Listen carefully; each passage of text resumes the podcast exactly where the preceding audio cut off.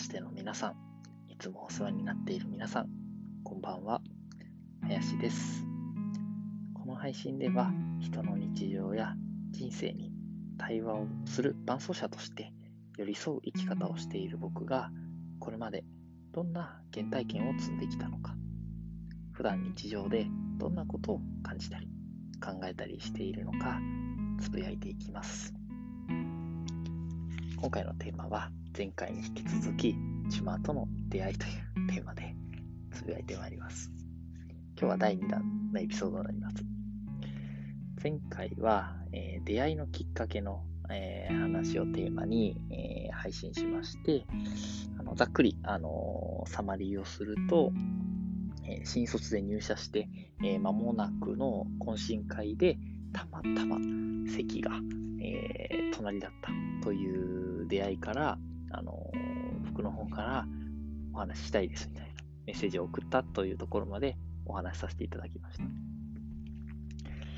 で、まあ、それから何度かご飯行ったりとか、えー、仕事をする中で、あの先輩だったので、あの仕事のサポートとか、あの教えてくれたりとかもしながらの関わりで、まあ、あの好きになりましたよね。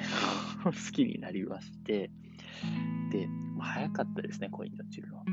4月だったんですけれど、出会ったの。もう多分5月、6月には告白しました。はい。で、あの、まあ、結論告白したら、しましたら、振られたんですよね。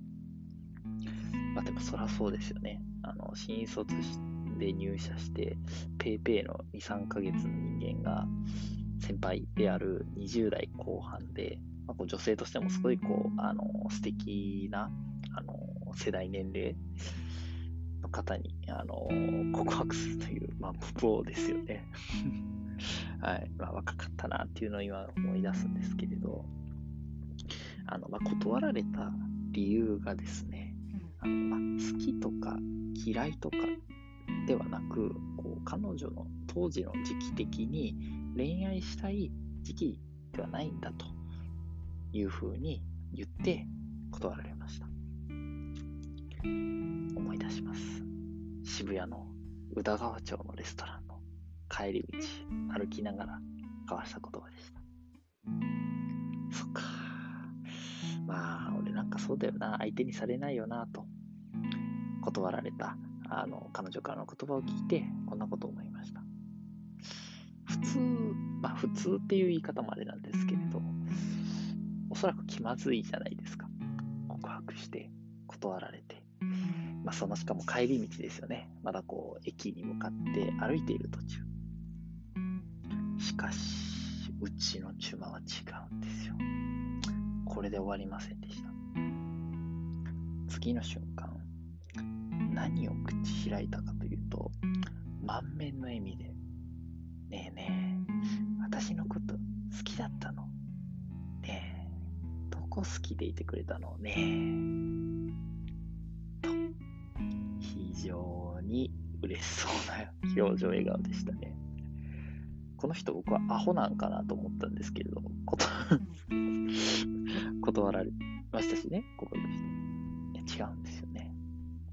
彼女は本当純粋に、もうただ単にピュアなだけで、告白に対して断ったこととか、断られた僕のこう気持ちとか、もう全部置いといて、彼女にとって多分どうでもよくって、純粋に好きでいてくれたということ、告白してくれたことを喜んでくれて、もうそれが気になって多分しょうがなくて聞いてくれたんですよね。なんで告白してくれたの？と。どこを好きでいてくれた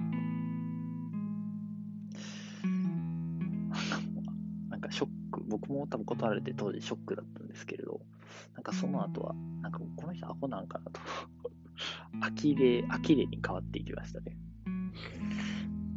で、あの、まあ、しばらく会話を交わして、しばらくは恋愛するつもりないんだよと、彼女は意思表示してくれで、それに対して僕は、いや、こんなにも、なんかこう、明らかんと明るく言葉をくれた彼女に対して、本当に気変わらないんですか？と。